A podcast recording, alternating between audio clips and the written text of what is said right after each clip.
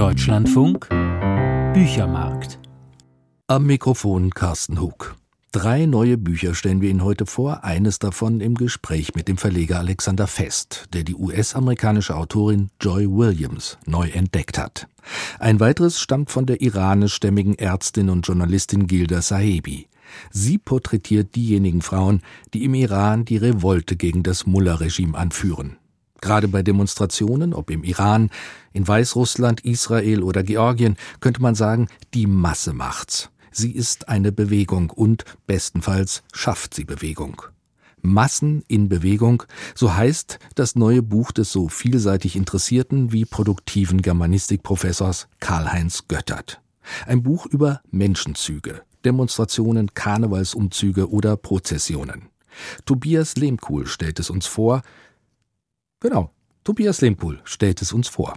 Die Kunst der Rede, die Macht, die man mit Worten ausüben kann, hat Karl-Heinz Göttert seit Jahrzehnten beschäftigt. Sein Mythos Redemacht stand 2015 sogar auf der Shortlist zum Preis der Leipziger Buchmesse. Beim Schreiben dieses Buches, bemerkt er, sei ihm aufgegangen, dass Macht nicht nur mit Worten, sondern auch mit Körpern ausgeübt wird, durch die schiere Präsenz von Menschen auf der Straße. Entstanden ist aus diesem Gedanken heraus sein neues Werk, ein flott geschriebener historischer Abriss von Massen in Bewegung. Dafür geht Göttert bis zurück in die Jungsteinzeit nach Stonehenge, dem berühmten Steinkreis in England, der offenkundig als Ziel von Prozessionen gedient hat Jedenfalls konnte dieses Bauwerk nur von einer Gruppe als Ganze errichtet werden, für etwas, das für alle Bedeutung hatte, die Gruppe zusammenhielt, Solidarität erzeugte, so wie Solidarität das Bauwerk erst ermöglicht hatte. Es ist Spekulation, aber keine abwegige. Zu diesem Steinkreis strömten an einem wichtigen Tag Menschen, anders ist der ungeheure Aufwand schlicht nicht zu verstehen. Den Steinkreis erreichten sie gemeinsam auf einer für gemeinsames Schreiten geeigneten, irgendwie heiligen Straße. Warum soll man das nicht als Prozession bezeichnen? Eine der frühesten, für die es immerhin ein archäologisches Zeugnis gibt? Viele Prozessionen hatten und haben bis heute kultischen bzw. religiösen Charakter. Besonders im Mittelalter, dem sich Göttert ausführlich widmet, war das Kirchenjahr reich an derartigen Umzügen vor allem die Fronleichnamsprozession spielte eine große Rolle in der katholischen Kirche. Martin Luther dagegen war das Prozessionswesen ein Dorn im Auge, keinem Fest sei er, Zitat Luther, nie feinder gewesen als dem Fronleichnamsfest. Prozessionen um die in Kirchen ausgestellten Reliquien und Gebeine herum bildeten und bilden auch heute häufig den Endpunkt von Wallfahrten die berühmteste derartige Abschlussprozession ist wohl diejenige um die Kaaba in Mekka. Aber in Form von Umzügen und Paraden waren Prozessionen immer auch politische Veranstaltungen. Die Triumphzüge der Römer sind legendär. Dass solche Triumphzüge häufig reine Beuteparaden waren, lässt Göttert nicht unerwähnt. Und im Kapitel Blutige Rücken führt er eine Begleiterscheinung vieler Bittprozessionen lebhaft vor Augen, die Bußprozession. Man ging entsprechend in schwarzer Kleidung, auch barfuß, trug zentnerschwere Kreuze, um letztlich den Zorn Gottes zu besänftigen. Den Höhepunkt aber stellten sogenannte Flagellanten oder Geißler dar, die die Züge um eine schauerliche Attraktion ergänzten oder auch selbstständige Prozessionen bildeten. Die Teilnehmer waren mit Peitschen unterwegs, jeder Riemen mit drei Knoten, durch jeden Knoten zwei querliegende geschärfte Eisen, und schlugen sich mehrmals täglich ihre Rücken blutig, bewundert von einer gaffenden Menge. An Prozessionen, schreibt Karl-Heinz Göttert, ohne sich dabei in theoretische Überlegungen zu verlieren, lässt sich die Stabilisierung, aber auch der Wandel der Machtverhältnisse studieren. Und wenn in Antike und Mittelalter die Massen zumeist auf Geheiß der kirchlichen oder weltlichen Obrigkeit in Bewegung geraten sind, so ändert sich das in der Neuzeit radikal. Zwar gibt es auch heute noch Wallfahrten und Militärparaden, aber spätestens mit der Französischen Revolution haben die Menschen die Macht der Straße erkannt. Gerade im Jahr 1789 verwischt natürlich der Unterschied zwischen Demonstration und militärischer Aktion, nicht die reine Präsenz des Körpers führt zu politischem Wandel, sondern der Einsatz handgreiflicher Gewalt. Zur Ikone wurde der Sturm auf die Bastille als Teil einer beginnenden Massenbewegung auf der Straße. Die gelungene Übernahme der Macht durch die Bürger ermutigte überall im Land Proteste, wie es sie schon immer im Falle von Hungersnöten und bei vergleichbaren Problemen gegeben hatte, aber nicht in dieser Größenordnung und mit diesem Pathos des Rechts von Gleichen unter Gleichen, nicht unter einer Regierung, in der Bürger gegenüber dem König die gesamte Nation vertraten. Die allgemeine Ordnung wurde schon in einer anderen Form von Umzug in Frage gestellt, dem Karnevalsumzug. Er erlebt vor allem in Venedig der Renaissance eine Blütezeit, der Göttert entsprechend Raum einräumt. Nach 1789 aber häuften sich die von unten ausgehenden Massenbewegungen. Arbeiterstreiks kamen im 19. Jahrhundert auf, sogar eine Demonstration gegen das Verbot des Rauchens 1845 ist dokumentiert. Wie wichtig diese Form des Massenprotests ist, zeigt dann der Blick aufs 20. Jahrhundert ob Friedens-, Anti-Atom- oder Klimabewegung, ob Martin Luther Kings Marsch nach Selma oder der Volksaufstand in der DDR, ob arabische, iranische oder orangene Revolution, Göttert versucht in seinem reich bebilderten Buch jedes historische Massenereignis in seiner spezifischen Form zu erfassen, auch die Art und Weise, wie im Dritten Reich Masse eingesetzt und inszeniert wurde. Sein Blick ist dabei sehr auf den Westen gerichtet, Afrika und Südamerika kommen gar nicht, Asien kommt nur am Rande vor. Man könnte sich zudem fragen, inwiefern Sportveranstaltungen oder Open-Air-Konzerte, bei denen Tausende sogar vertikal in Bewegung geraten, für das Thema hätten fruchtbar gemacht werden können. Aber auch so bietet Göttert einen kurzweiligen ersten Überblick. Tobias Lehmkuhl über Karl-Heinz Göttert Massen in Bewegung über Menschenzüge. Verlag Die andere Bibliothek, 440 Seiten, 44 Euro. Seit fast sechs Monaten dauert der Protest der Frauen und Männer im Iran gegen das verhasste Mullah-Regime an. Rissen sich am Anfang junge Frauen den Hijab vom Kopf, demonstrierten für mehr Freiheit. So geht es jetzt um die Abschaffung des Regimes. Die Geschichte dieser Revolte schildert die iranischstämmige Ärztin und Journalistin Gilda Sahebi in ihrem Buch Unser Schwert ist die Liebe.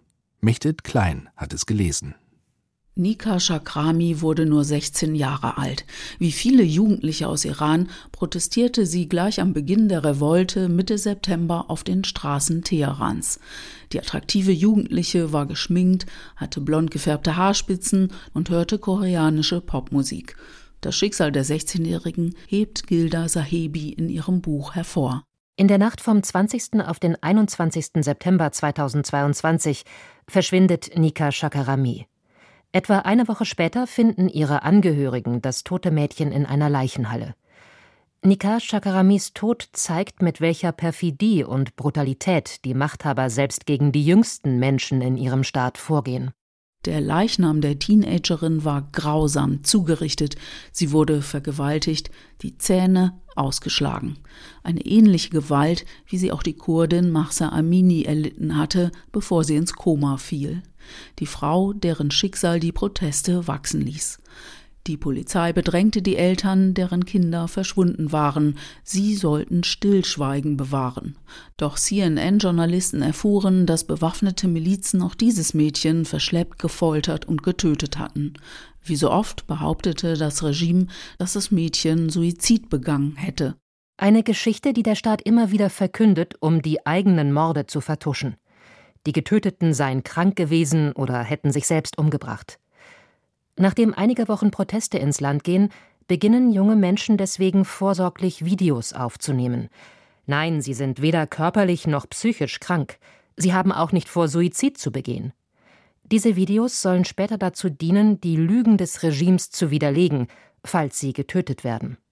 Die Schicksale der vielen Protestierenden, die erst in den 2000er Jahren geboren wurden, gingen durch die Presse. Gilda Sahebi verfolgt in ihrem Buch die Details und versucht wenigstens einigen Verschleppten und Ermordeten eine Stimme zu geben. Der Titel ihres Buches Unser Schwert ist die Liebe ist eine Liedzeile des iranischen Rappers Tumaj Salehi. Wegen seiner regimekritischen Songs wurde er festgenommen und gefoltert. Seit Monaten sitzt er in Isolationshaft und medizinische Behandlung wird ihm verweigert. Die Journalistin Gilda Sahebi hat ihr Buch dem iranischen Volk gewidmet. Sie hat selbst iranische Wurzeln. Sahebi hat mit bekannten Menschenrechtsanwältinnen gesprochen. Mit Shirin Ebadi, der Friedensnobelpreisträgerin im englischen Exil, und mit der Anwältin Nasrin Sotoudeh, die zu 38 Jahren Haft verurteilt wurde und derzeit im iranischen Gefängnis sitzt. Als sie einmal auf Hafturlaub war, sagte ihr Sotoudeh, wie das Regime auf die Frauen blickt. Dieses Regime fußt buchstäblich auf der Unterdrückung der Frauen.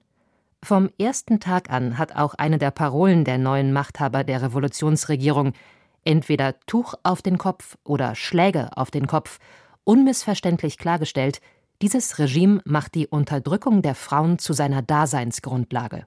Und wer Frauen die Freiheitsrechte verwehrt, verwehrt sie auch Kindern, folgert Sotoudeh. Ja, wenn bei den Protesten auch Kinder sterben, dann meist nicht durch vermeintliche Querschläger. Es wird gezielt geschossen. Und auch hier wollen Sie, die Machthaber, eine Botschaft senden. Ich bin zum Erhalt meiner Macht bereit, wirklich jede rote Linie zu überschreiten. Mit solchen Mitteln lassen sich Menschen demoralisieren, seelisch und psychisch tief treffen. Die Schilderungen von Sahebi gehen unter die Haut. Zu Wort kommen auch Frauen, die nur durch Zufall ihrer Hinrichtung entkamen. Im Iran glaubt heute kaum jemand der Staatspropaganda.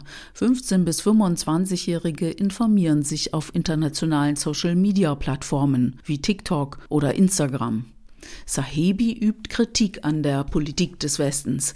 Wenn sie von Mullah-Verstehern in Deutschland spricht, meint sie das nicht als Kompliment. Gilda Sahebi schildert brutale Details, sammelt verschiedene Stimmen und ordnet die politische Entwicklung für das deutsche Lesepublikum ein. Ihr Buch ist eine Hommage an all die mutigen jungen Frauen und Männer, die für einen freien Iran und für Frauenrechte protestieren und ihr Leben riskieren. Eine Empfehlung von Mechthild Klein. Das Buch Unser Schwert ist die Liebe, die feministische Revolution im Iran von Gilda Sahebi ist im S. Fischer Verlag erschienen. Es hat 256 Seiten und kostet 24 Euro. Jones der Prediger hat sein Leben lang geliebt. Er staunt selbst darüber, denn soweit er es beurteilen kann, hat es nie jemandem genützt. Oder Dan war zu heulen, war zum Heulen zumute. Sie spürte, wie es ihr von hinten auf die Augen drückte wie Hefeteig. Sie war von Fremden umringt, die verrücktes Zeug redeten. Selbst ihre Mutter sagte oft verrückte Dinge in vernünftigem Ton, deshalb wusste denn, dass auch sie eine Fremde war. Sätze wie diese stammen von der US-amerikanischen Autorin Joy Williams. Mittlerweile 80 Jahre alt, erscheint nun endlich eine Auswahl ihrer Kurzgeschichten auf Deutsch. Verantwortlich dafür ist der Verleger Alexander Fest. Ich habe ihn gefragt, wie er denn auf diese Autorin gestoßen ist. Ich las die Zeitschrift The New Yorker und da gab es eine Geschichte von einem Zack Williams, dessen Namen ich noch nie gehört hatte. Und da dachte ich, ach, der TV hat doch mal großen Erfolg gehabt mit dem Buch Stoner von John Williams. Jetzt gibt es hier den Zack Williams, jetzt lese ich mal den Zack. Und dann war es eine unwahrscheinlich gute Erzählung, die da stand in New Yorker von Zach Williams. Und ich las andere Sachen im Netz von ihm, alles, was ich finden konnte. Und in einem Interview, das er im Netz gegeben hatte, erwähnte er, dass er gerade die Geschichten von Joy Williams liest. Und dann habe ich gedacht, also gut, jetzt bin ich vom John zum Zach Williams, jetzt lese ich auch noch die Joy Williams und las sie. Und dann war ich sofort im Bann dieser unwahrscheinlichen Erzählung. Im Grunde nach der ersten Erzählung schon, sofort. Wer ist das? Was ist das für eine Autorin, die ja von den Kollegen, von den schreibenden amerikanischen Kollegen und Kolleginnen hoch geschätzt wird? Don DeLillo, Raymond Carver, James Salter, Brad Easton Ellis, das sind alles Kronzeugen, die sagen, das ist eine ganz tolle Autorin. Wer ist denn diese tolle Autorin? Sie ist eine Autorin, die in Amerika einen unwahrscheinlichen Ruf hat, gerade auch unter den Schriftstellern. Sie haben den Namen jetzt ja genannt. Sie ist eine Autorin, die Schriftsteller immer sehr stark auch angeregt hat. Und sie bewegt sich, und das ist vielleicht auch der Grund, warum sie hier nicht so stark wie dort drüben zur Kenntnis genommen wird, in einem uramerikanischen Genre, nämlich der Short Story. Und ist eine Meisterin dieser kurzen Erzählungen, von denen wir jetzt also einen ersten Band vorgelegt haben. Wenn Sie sagen eine Meisterin, beziehen Sie sich damit auf Inhalte oder auf eine bestimmte Art Technik, eine Art des Schreibens? Auf die Art des Schreibens. Wie ein Satz an den nächsten bei ihr Sinn weitergibt, wie man im Lesen da hineingezogen wird, wie dann Figuren klar werden und ihre Probleme und Situationen und so weiter. Äh, sie ist jemand, der die für mich, der die Form der Short Story auf einen absoluten Höhepunkt gebracht hat und auf ihre Weise einer ausformulierten Erzählform. Fünf Romane gibt es von Joy Williams. Es gibt auch fünf Bücher mit Kurzgeschichten. Was sind denn Ihre Themen? Ihre Themen sind sehr stark Umweltzerstörung, Tiere. Sie ist, in Amerika ist das ja nichts so Besonderes weil es schon seit Jahrzehnten eine Partei gibt, eben die Grünen, die sich dieser Themen angenommen hat. In Amerika ist es anders. Und sie hat auch schon seit, sie ist jetzt ja fast 80 Jahre alt, sie hat seit fünf oder sechs Jahrzehnten sich schon um diese Fragen gekümmert. Und ihre Figuren sind eigentlich Leute, die am Rand stehen, die über ihr Leben nicht voll verfügen können. Es sind deshalb auch öfter, immer wieder gibt es das in Erzählungen, Kinder, weil Kinder eben in der Erwachsenenwelt nicht voll über ihr Leben verfügen können. Sie interessiert, würde ich sagen, die Person, die nicht alles erkennt, was sie erkennen will, der irgendwas rätselhaft bleibt. Da das ja immer wieder die Situation von uns allen ist, liegt wahrscheinlich die starke Suggestion dieser Erzählung auch darin, dass wir alle uns mit ihnen verbinden können. Also ich habe in die ersten Geschichten jetzt dieses Bandes, der erscheint, hineingelesen und mich hat beeindruckt. Es ist eine merkwürdig düstere Stimmung, die diese Figuren umgibt, die für sich genommen eigentlich ganz normal funktionieren. Also da gibt es diesen Prediger, der das Kind seiner Tochter aufzieht, dessen Frau im Krankenhaus liegt, man weiß nicht, wird sie sterben oder nicht. Und er dramatisiert das auch gar nicht. Ich habe das Gefühl, das ist vieles unausgesprochen in diesen Geschichten. Oder auch die folgende Geschichte, wo eine, eine Frau mit einem Hirntumor ihre Freundin besucht und sich der aber gar nicht anvertraut und dann mit deren Tochter plötzlich äh, in einer Art Roadmovie aufbricht. Mhm. Das hat was... Äh, ja auch was ganz Vergebliches, was diese Figuren umtreibt. Also so ein ganz komisches Gefühl der Unverbundenheit mit einem Leben, das sie führen und sie können es irgendwie nicht ausdrücken. Ich empfinde es eigentlich wie Sie, aber ich, ich möchte doch hinzufügen, es hat auch eine große Komik, die zum Teil aus, diesen, aus dieser Unverbundenheit, wie Sie sagen, kommt. Es ist, es ist keine Komik, bei der man lacht, aber vielleicht eine, bei der man lächelt oder sich wundert. Und das ist ja vielleicht auch die bessere Komik oder der bessere Humor. Was für ein Gefühl ist das denn für Sie als Verleger, wenn Sie auf so eine Autorin oder einen Autor stoßen, wenn der Funke überspringt? Absolut ein Hochgefühl. Ein Hochgefühl und ich habe es, also die Erzählung, die Sie jetzt erwähnt haben, Liebe, die erste Erzählung in unserem Buch, war wirklich die erste Erzählung, die ich gelesen habe von ihr, die auch in der amerikanischen großen Auswahl ihrer Erzählung an erster Stelle steht. Und ich wusste nach wenigen Absätzen, dass das eine herausragende Schriftstellerin ist, die ich hier gerade lese. Und ich habe dann das getan, was ich dann meistens tue. Ich habe dann noch zwei, drei Erzählungen gelesen und dann habe ich an meine amerikanischen Freunde E-Mails geschrieben und einer, Jonathan Franzen, hat mir sofort geantwortet und hat gesagt, sie ist eine der besten Schriftstellerinnen, Joy Williams, in unserem Land, und zwar seit Jahrzehnten. Und wenn du sie zur DTV holst, dann ist das schon sowas wie ein Coup. Mach sie also unbedingt, schau sie dir genau an. Ja, dann hoffen wir, dass Joy Williams jetzt tatsächlich auch die Leser findet, die sie verdient und ich bedanke mich bei Ihnen für das Gespräch und die Entdeckung. Sehr gern. Und die Kurzgeschichten von Joy Williams sind ab übermorgen in der Buchhandlung Ihres Vertrauens erhältlich. Titel Stories, erschienen bei DTV, übersetzt von Brigitte Jakobait und Melanie Walz, 303 Seiten, kosten 25 Euro. Nach den Nachrichten folgt Forschung aktuell. Am Mikrofon war Carsten Hug.